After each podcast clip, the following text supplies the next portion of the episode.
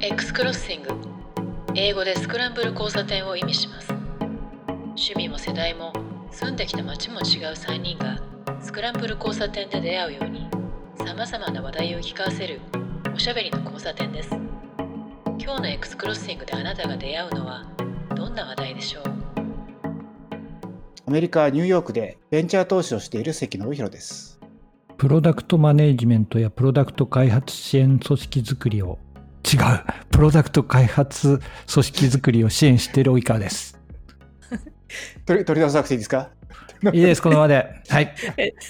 上野美香です。マーケティングと広報、プロダクトマネジメントなどをやってるフリーランスでございます。あまということで、かなりアレンジが効いてきましたね。そうですね。もうあの関さんの時間帯が夏時間になってますねなりまし。た。で、今、今がだから6時12分なんですよ、PM で。6時12分。あ、まあでも明るいですね。そう、でも、なんでかというと、まあ、先週までこれ5時12分だったんで、うん。ただね、昨日かな？今年3回目の雪かなんか降って、だから昨日、一昨日ぐらいはなんかちょっと外が真っ暗だったんですけど、今日の午前中から晴れてきて、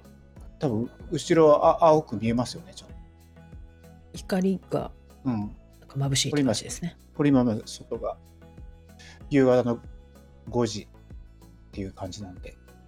うんいい感じ。なんか夏時間ってあのカリフォルニアにいる同同僚とかからよく聞くんですけどこのずっと夏時間にするとかあのなんか投票したとかいうのって動きがあるって聞いたんですけどままだつあるんですか？夏時間冬時間の設定っていうのは、うん、ありますね。なんか、ヨーロッパもね、もうサマータイムやめるとか言ってた割には、なんかうんやってますよね。だから、ね、ヨーロッパのサマータイムでこっちだとデイライトセービングですけど、基本はなんかあんまりもう意味がないと言われつつも、なんか知らないけど、続いてますよね。うんその時同僚が言ってたのはいや日本はそういう時間ないから一年中ねずっと同じだし2時間ぐらいのその日没の差とかってそれで季節感じたりとかしますけど、あのいやその時間の切り替えって面倒くさくないの？とかなんかどんぐらいのどういう体体感なの？って聞いたらいやここはもう本当にね面倒くさくてしょうがないよとかって言っても言ってて、うん、あの夏時間の方が長いしでできるもんならそっちに統一したいと思うしねっていうのを言って聞いたことがありますね。あのアメリカの州でも、えっ、と、サデイラセービングやってない州があるんですよ、いくつか。確かにアリ,、アリゾナとかだからな。あの南の方ってそのあんまりこう昼夜の長さが変わらないじゃないですか。その南に行けば行くほど。あれってうん高緯度だとすごい差がついちゃうんですけど、低緯度だとないから低緯度のところやってないんです実は。だから日本とかよりももっと南だとそのデイライトセービングそもそ,、ね、そもそもそんな関係ないっていう話もあって日没の時間もそんな変わらないから。えそれってじゃあセントラルタイムゾーンの中でサマータイムがあるとことないとことあるってことですか？そうですだから例えばー確か、確かアリゾナだったと思うんですけど、アリゾナはなくて、だから、えっ、と、同じ近くのところにいると、えっ、と、夏と冬でえー違うぞみたいな感じに見えるみたいな。その辺も週ごとでやってるんで、めんどくさいですよね。ただね、すごい随分楽になったのは、今って全部ネットにつながってるじゃないですか、時計って普通。だから気づかないんですよ。要はだから普通に、先週あれ日曜日の確か明け方2時になった時に2時が3時になるんですよ、パッと。だから1時59分59秒で、次が午前2時のはずなんだけど、2時を飛ばして3時になるんですね。それで1時間パーンとリープして、で逆に11月の終わる時は、えっと、確か3時になったらもう一回2時に戻るみたいな。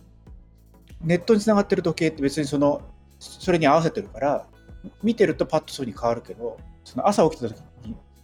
見た時に今日長く寝たなって思ったりとか、今日すごい短く寝たなみたいな思ったりすると、あ、それ1時間、今回今日少なかったんだと、今日多かったんだっていう、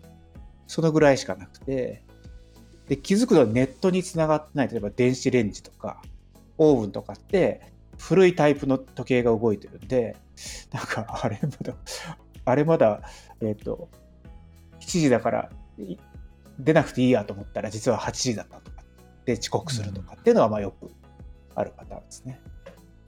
ああ、そういうとこ時計ありますね、確かにね。あの iOS がアップデアップデートしてから、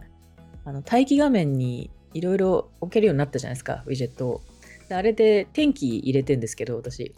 天気と、あとに日の出、日の入りが表示されるようになってるんですけど、日の出、日の入りをね、ずっと見てるの結構趣味なんですよ。あのあ、1日1分ずつ早くなっていくとか遅くなっていくとか、それで、ああ、ここが夏か冬かとか、でそれが逆転する時があるんですよね。地球の自転を感じたみたいな、それが結構好きなんですけど。なんか感じ方がね。多分ほぼ同じです。あ、表示してます？あ、そうそうそうそう、そうそんな感じね。上に今日の水曜日15日7時2分日没っていうのがありますね。で、その下に1、時2分か。その下に天気と気温と降水確率が出てます。うん。で、これがつきっぱなしになったから、今まではアプリ立ち上げてたんだけど、もうこれ、朝子供とか起きるときに、今日はどんな服着せようかなと思ったときに、こう、うんもう立ち上げなくても見るだけで、あ、今日は寒いとか暑いとかってわかるから、もううん、開けなくて済むようになりましたね、アプリね。こう便利ですよね。本当天気とかこの温度、湿度っていうのって一番見るから、ずっとつきっぱなしなのはありがたい。でも一応東京とかも見てますから、あの東京は今日は暑いとか寒いとかも一応見てますよ。で、あの気温、結構気温マニアなんで、すごい。私知らなかったから今やってみてますよ。あウィジェットにそういうの載せるってやつ。うん。まあ最近 Android の方がメインで、Android も最初から温度とかも出てたんで、最初からだったのかな？自分がやったのかな？忘れたけど、iOS の方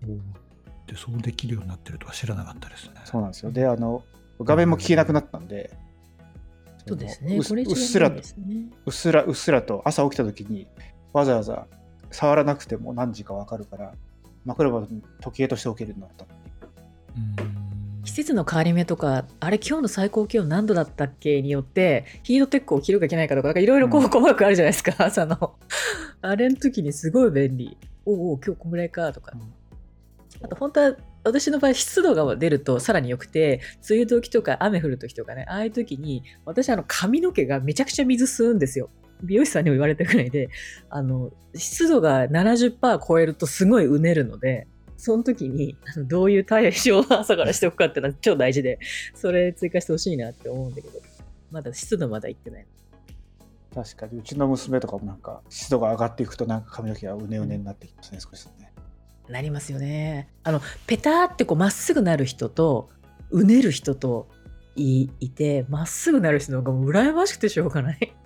いいなって思いますね。僕は全く直毛なんてうねったりしないんですけどちょっと軽くねそのナチュラルでウェーブするとあのいいよねとか思ったりしますけど、逆に直毛剛毛だとあそっかないないものをね隣の芝ってやつですよね。そうそうそうおお、便利だ。いやだ いや、なかなかね、こういうとこで時じゃないと、こういう機能って気づかないですよね。あとは気づいてもめんどくさくて設定してないとかって結構あって。ですよね。僕そもそもウィジェットってあんまり自分でやんない人だったって今でもそんなやってないんですけどそれもあって壁紙にっていうのを考えてなかったけど、まあ、ただ少なくとも気温はとか天気予報天気はいつでも見れると便利ですよね。うん、めちゃくちゃ便利ですね。見る頻度が多い情報のうちの一つですよね天気とかって。そうですね。だって僕もその天気のウェザーのアプリとか一番押しやすいところにあって、僕もそうですね。すすごい、すごい頻度で立ち上げてますもんね、考えると。そうですよね。あの私ひスマホって左手でも操作することがすごい多いんで左の親指が位置やすいところにめちゃくちゃ あのアクセスが多いアプリを置くんです。配置するんですけど天気もそうですね。僕ウェザーニュースとかわざわざ有あの有料会員課金会員になってますからね。あ本当？あれ有料になると何ができるんですか？ウェザーニュース。グッドクエスチョンです。よくわかりません。あでもなんかあそうか全機能を享受してるからそっか、うん。そうかもしれない。あれなんですよ、株主優待で会員になれるんで、株主になっちゃって、あそれで、前回に引き続きくら寿司に続き。の株主優待。株主優待、どうやって活用するか話ですね。そう。ええ。攻めもうギリギリまで攻めるっていう追い方もう僕は500円ね。IT 業界の桐谷さんを目指してるんで、ウェザーニュース一体どこまでこう攻められるのかっていうえ株主優待何があるんですか？ウェザーニュースいや、会員になれるだけです。あそれが優それだ待なんだけなんだ。そうです。なるほど。あ5分ごとに見れるのかな？現在地の天気とかすごい細かい精度で見れるんじゃないかな。なんか株価がリアルタイムで見れるみたいなそんな感じですね。ね。いやちょっともう株価の話とか大変でしたよ。これちょっとタイムリーじゃなくなる可能性が高いんですけどね。先週木曜日っていうだけでもういつ収録してるか分かっちゃうんですけど、すごい勢いで株価が下がってますねっていうのを昼頃に。関さん的には直接的な影響ってあるとかはあるんですか？あります。投資先でシリコンバレーバンクしか口座を持ってませんっていう会社がありまして、で、一一社すごい、一番最初に投資したところがそうだったんで、すごい、いまだに、あの、ファウンダーとかとむちゃくちゃし頻頻繁にやり取りしてるんですけど、もう最初にその会社が頭に浮かんだんで、もう瞬間的にテキストをしようとして書いたんですけど、いや、これを送るみたいなことをみんなやったら、取り付け騒ぎになるからと思って、思いとどまったんですよ。そしたら、ほとんどの人は誰も思いとどまらなくて、あれひどいですよね、本当に。すごいよあー420億ドルが1日で一気に。引き出し引き出しされたっていう。いや、何人かの人言ってるし、新聞とかでも、日本の新聞でも書かれてるけど、あれはもう VC とか著名投資家は猛省すべきですね。でもなんかまあ、あの、ある人と話してて、いやでもこれってもうまさに、あの、囚人のジレンマじゃんみたいな話になって、で、まあ、まさになるべくして起きるっていうパターンで、もう金曜日になったらね、もうすでに破綻みたいになっちゃったんで、まあね、銀行口座が差し押さえられて、いつお金がアクセスできるか分かんないっていうことで、お金をどういうふうに追加投資するとか、融資するとか、振り込むとかみたいなことも考えたりとかしするんですけど、まあ、最初にそういう会社って別に銀行口座持ってないじゃないですか。だから、うんどっか銀、どこに銀行口座開けばいいのみたいなことやっぱ聞かれるわけですよ。なんてかと、普通銀行口座って結構オープンするまで時間かかるじゃないですか。特に法人って結構時間かかるんで、で、どうみたいな話になって、で、まあ、簡単に開けるところ、それからその、大手のところはやっぱ簡単に開けないんですよ。店舗行ったりとかした気になって、で、なんか簡単に開けるところとか紹介したりとかして、で、実際に僕もそれを 使ってみたりとか、サインアップしてみたりとか、で、大手ももちろん持ってるんで、なんかそういうのを実際にやりつつ、ここがいいんじゃないかみたいなことを、あの、スタートアップに教えたりとかしてましたけど、うちはなんかあまりそのシリコンバレーバンク、そのしか持ってないっていう投資先が多くなかったんで、そんなにあのインパクトなかったんですけど、まあそういうとこばっかりの、カリフォルニアにいると結構シリコンバレーバンクばっかりだったりするんで、そういうとこは結構大変だったんだろうなと思いますけどね。ちょうどさっきあのチャットの方にも送ったんですけど、そその顛末を普通にあのシリコンバレーバンクのこう内容を新聞みたいに解説記事を書いても別に僕は別に書いても素人のあの解説だけになっちゃうんでそれよりはなんかどういうことしてましたかみたいな方がいいだろうみたいな感じでちょっとそういうブログを書いたんですけどやっぱり実際にその大手の銀行に行ってやっぱり店舗に来いって言うんですよ。で身分証明書持ってきて見せろとかあのいろんなもの紙見せてあのサインしてみたいなことをしててでそれに対してやっぱ最近のそのフィンテック系の会社とかっていうのはもうあのそういうの全部オンラインで完結して例えばその本人の身分証明書とかもどうやって確認するのかっていうと多分日本でもやってると思うんですけど身分証明書をこうよくビデオで見せるとかってやるじゃないですか。要するに本人と。で向こう側に人がいて見るみたいなやつは日本でもやってるんですけどもうそれもの次まで行っていて例えばカメラ向けて、えっと、カメラの前でこう顔を動かしてくださいと。で身分証明書見せてくださいみたいな。でそれを AI が見てあこれはこの動きは人間ですね。偽物じゃないですね。みたいな感じでそれでやると OK するともうご本人から見せてもらったっていう扱いになってあのもう店舗行かなくていいみたいな、まあ、なんかそういうやっぱり徹底的に人手を介さずにその身分証明書とか必要な書類とかをあの詐欺的な感じじゃなくてちゃんと身分証明書をチェックしてましたっていうふうになるようなそういうプロセスの部分とかのやっぱりサービスとかテクノロジーとかってもあの何気にすごい進んでるんで本当に全部終わった後こう実際に口座開くまでやっぱりその日のうちに開くとかそういうレベルにもう今アメリカはなその進行のあのネオバンクっていうんですけどネオバンクとかは本当にもうその日のうちに開けるみたいでそういったそのところの差みたいなやつもすごいこう出てきてるって感じですね。なんか本人確認のやつで、あの、実際の手元にあるカード、プラスチックカードで本人確認どうぞって、日本の場合だと免許だとか、マイナンバーカードとかいろいろあるんですけど、最近やったいくつかのサービスとか、その厚みを取ったりとか、上からあの免許取って、で、斜めにして、カードの厚みを見せてくださいみたいな、その取り方のもあったりとかして、いろいろとこう、工夫がね、されているんだなと感じることが増えましたね。いい KYC ですよね。あれ大体あれなんですよね。あの、いくつかのサービスがあって、それを皆さん使ってるだけなんですよね。日本だとリキッドとか使ってるとかすごい多いんじゃないかな。こっちの銀行の時もあの外部サービスが確かありました。でもね、それも外部サービスも、それこそ IRS ってあの国税、あの、日本でいう税務署みたいなやつ？あの内国債務省、債務省かな？あの毎年税金払うところですけど、だからそこもなんか外部の ID を取ってそれを使えますみたいなやつがあるんですけど、それもやっぱりこうまさにいろんなパターンでこうやってって、最後はあのオペレーターに電話がつながって、で、人間かどうか確認されるみたいな、いうのをやってましたけど、やっぱりその、ね、ドメインとかも、ね、ドメインネームとかもそうですけど、やっぱりこう、どうやって確認するのかっていう部分がすごい、やっぱりすごい ID の確認ってすごい重要になってますよ。で日本だと携帯電話のあの番号でテキストを返して、で、携帯電話がその身元確認してるから、それを持って確認されるみたいな感じで、なんか実は昔、あの、日本とかで PayPay とかってすごいなんか流行ってたじゃないですか。で、なんかすごいポイントもついてるっていうから、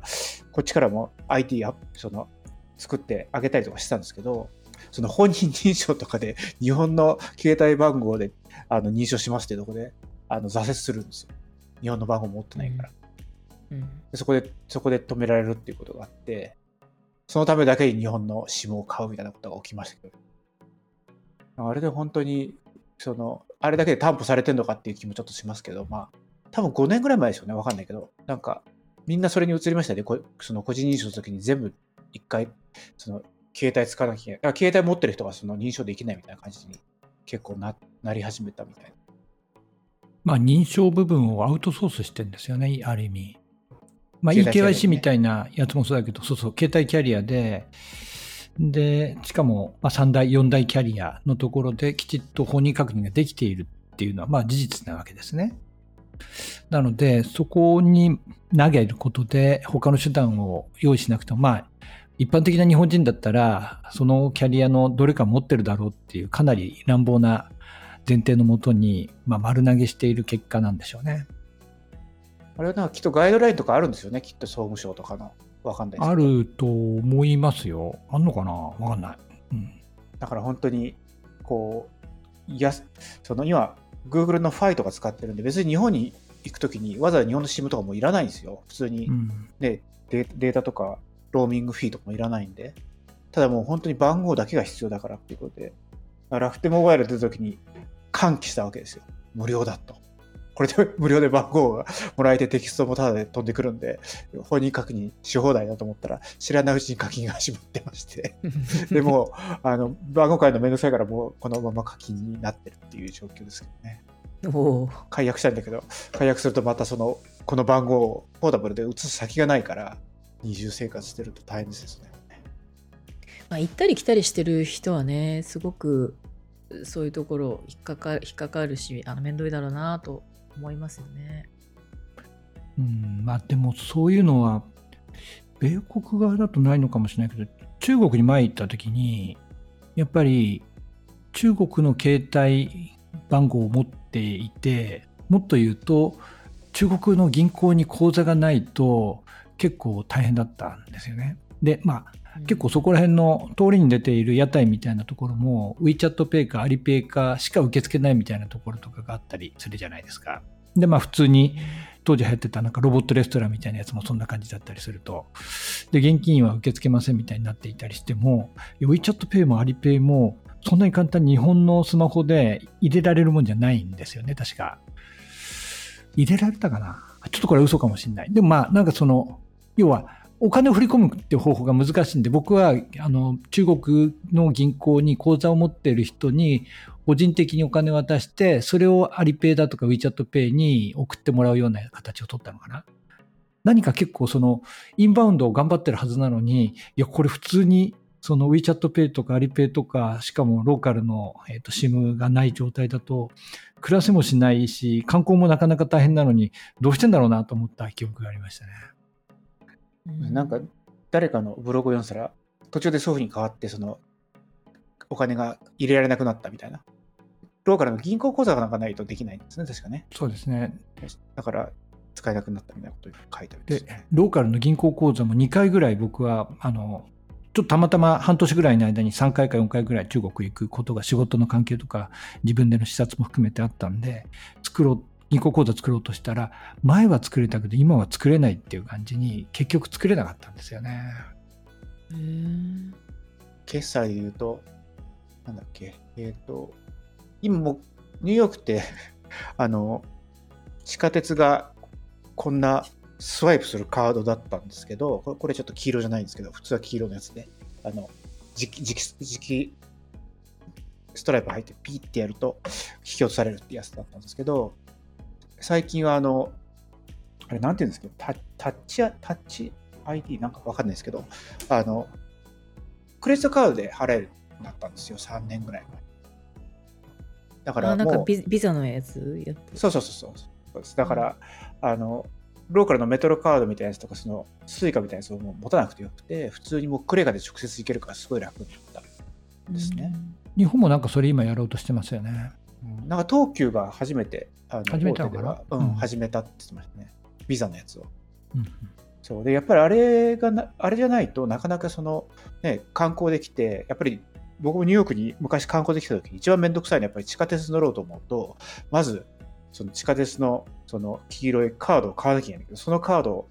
クレジットカードで買おうとすると、なんかその券売機が壊れてることが多いとかってな感じで、なんかで、買い方も結構難しいんですよね。めんどくさくて、バスとかタクシー、あの、バスとか地下鉄乗らずに、ついタクシーに乗ってしまうみたいなことがあったんですけど、もしくは歩くみたいな。でもそれはもう今すごいそのクレジットカードで行けるんで楽になったから、日本、まあ、スイカで、スイカはスイカで持ってるからいいんですけど、持ってない人から考えると、やっぱり直接ね、えーと、クレジットカードいけたら楽だよなと思います。うん。まあ、Apple Pay とか Google Pay でできれば、それで十分っていう気もするんですけどね。結構自販機とかそういうの多いですよね。日本で、日本の？いや、普通の？アメリカ多くないですか？アメリカは 自販機にあんまり巡り合わないんで、わかんないですけど、うん、あんまり。まあ、数年前に行った時にもう普通に Apple Pay で払えた気がしました。うん、たただあの、お店のレストランとか、あの普通の会計の時にはもう Apple Pay とか Google Pay とか使えますね、うん、その。あと思い出した。Apple Pay とか Google Pay は、あれなんですよ。例えば僕が、例えばロサンゼルスに行ったりだったとか、まあ、シアトルに行ったりだとかすると、まあ、 geofencing 的に、その中に入った時に、ここの市では Apple Pay でこの公共交通機関を払いますよっていうふうに notification が飛んできて、あ、そうか、じゃあかざせばいいだけなんだっていうのを教えてもらった気がします。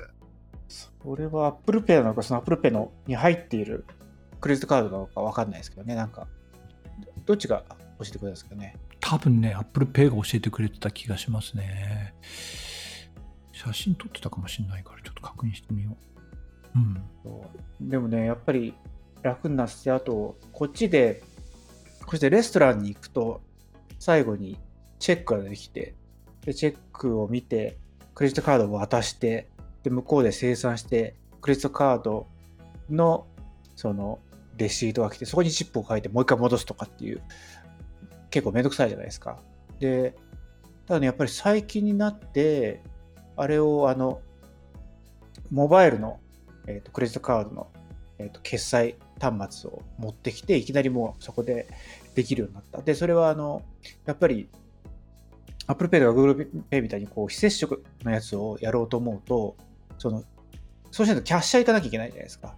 だから、そうじゃなくて持ってくるっていうことで、なんか、このぐらいの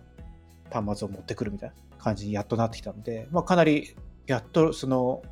楽になってきたっていうか、あの謎の何回もやり取りして、あのそのそれごとに、えーと、ウェーター、ウェイトレスの人がニコニコして、あこれでチップを払うんですねみたいな感じな感じのことが、まあ、少なくなってきたんですけど、一方でもう大体チップのやつが勝手にこうボタンになってて、あのもう20、25、30カスタムとか書いてあって、これカスタムで18とか15とか、あの、やりづらい雰囲気になってるんで、もうなんか、もうミニマムのやつを払わざるを得ないみたいな感じになってたりとかもしますけどね。だからこの間日経ビジネスの記事で、あの、スイカがやっと東北の、えどこだっけな、岩手とかにようやく東北3県ね、うん、あそうそうそうそう広がってっていうのがあってで提供開始から21年かかったんだけどそれはなぜかみたいなのが書かれててで当時はこうネットで処理とかっていうのはありえなかったから改札あのマシン一台一台に全部置いてたらしいんですよねでそれを今度サーバー側の、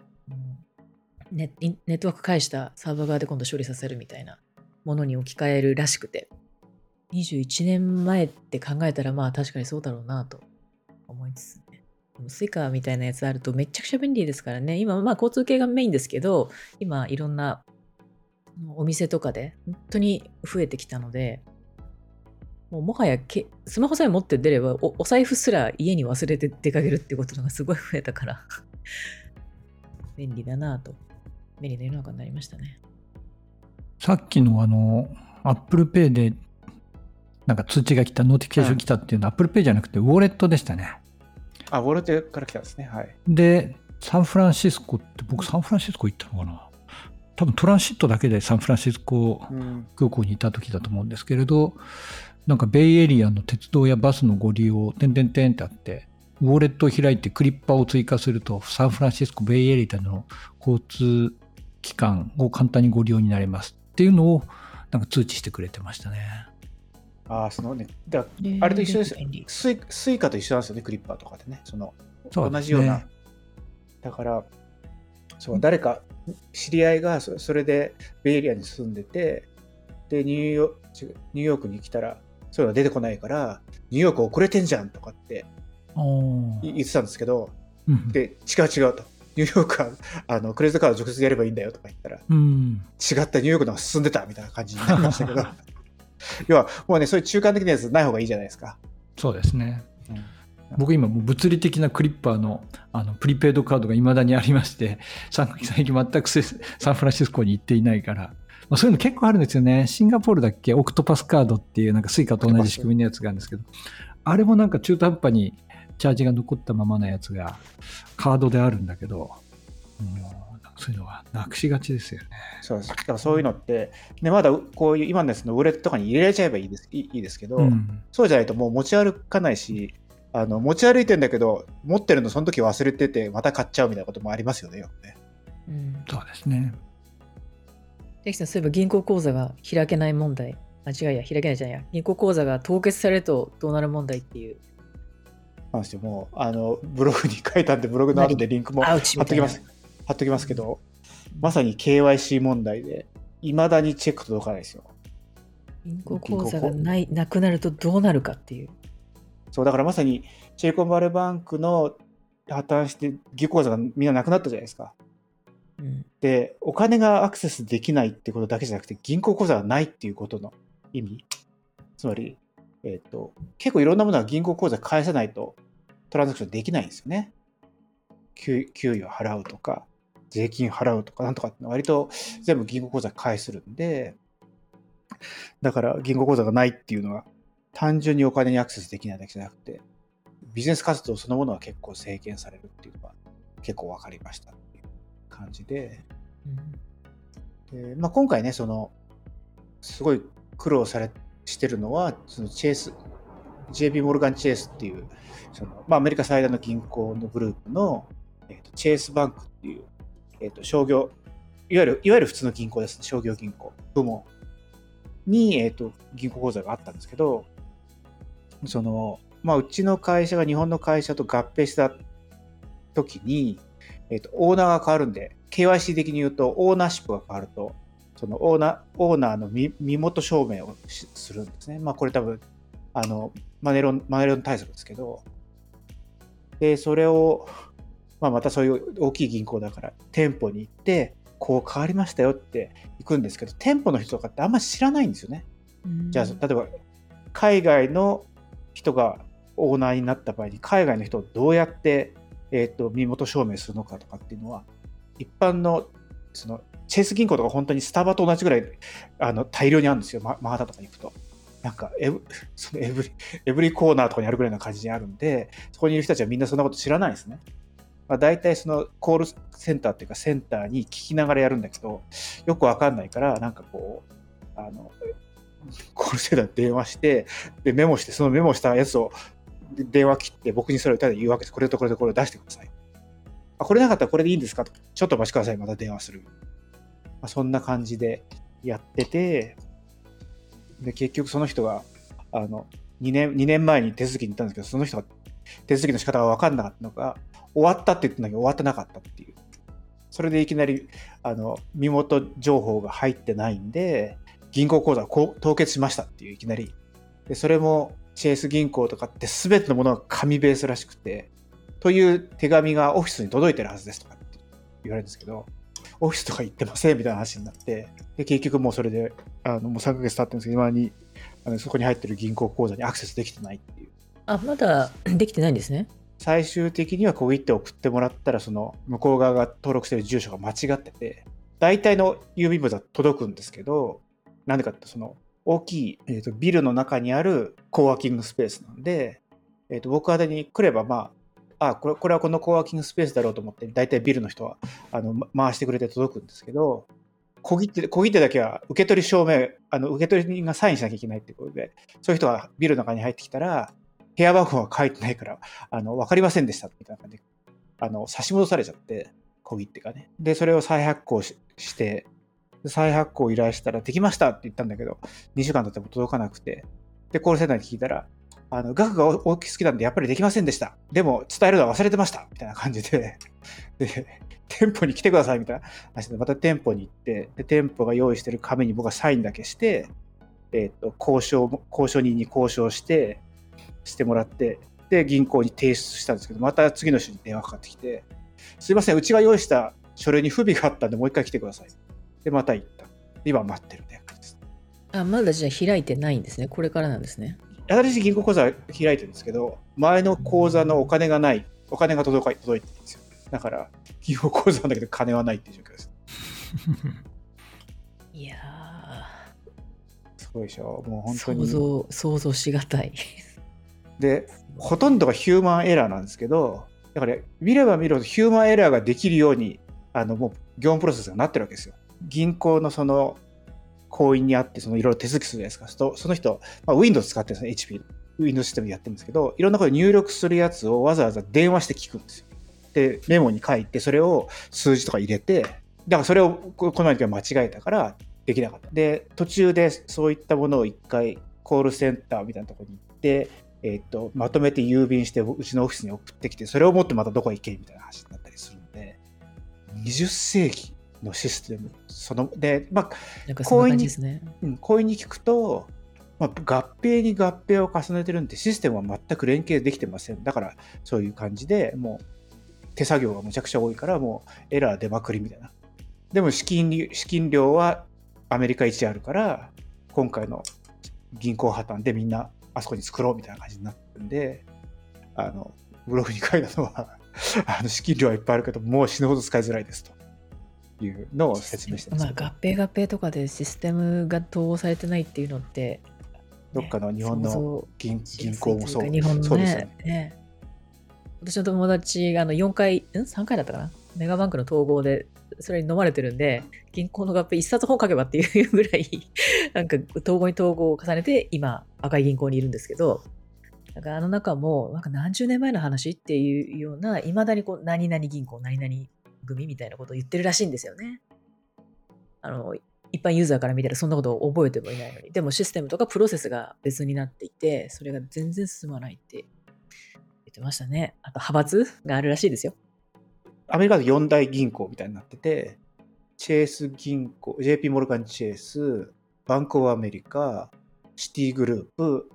ウェルスファーゴなってるんですけど、まあ、一応僕全部使ったことあって、最近それが、あの、あるところに移ったんですけど、そこは一回使ってて、あまりに使いづらくて一回やめたんだけど、今回またそこに作ったとこなんですけど、もうね、メインフレームなんですよ。だから、あの、ウェブなんだけど、数字でボタン選んでメニュー選んで、3とか選ん選んで、みたいな感じで、で、次の画面に行くとまたなんかもう、あの、明らかに CUI なんですよ。すごい使いづらいんですけど、わかります。うん、でも、今回皆さん、シリコンバレーバンクから移してると思うんですけど、いかに使いづらいかということに気づいていただけると思いますみたいな。なんか私のやっぱり関連してる会社がシリコンバレーバンクには持ってなかったけどシグネチャーには口座を持っていてでやっぱりシグネチャーからすぐシティにあの資金を移動させていたり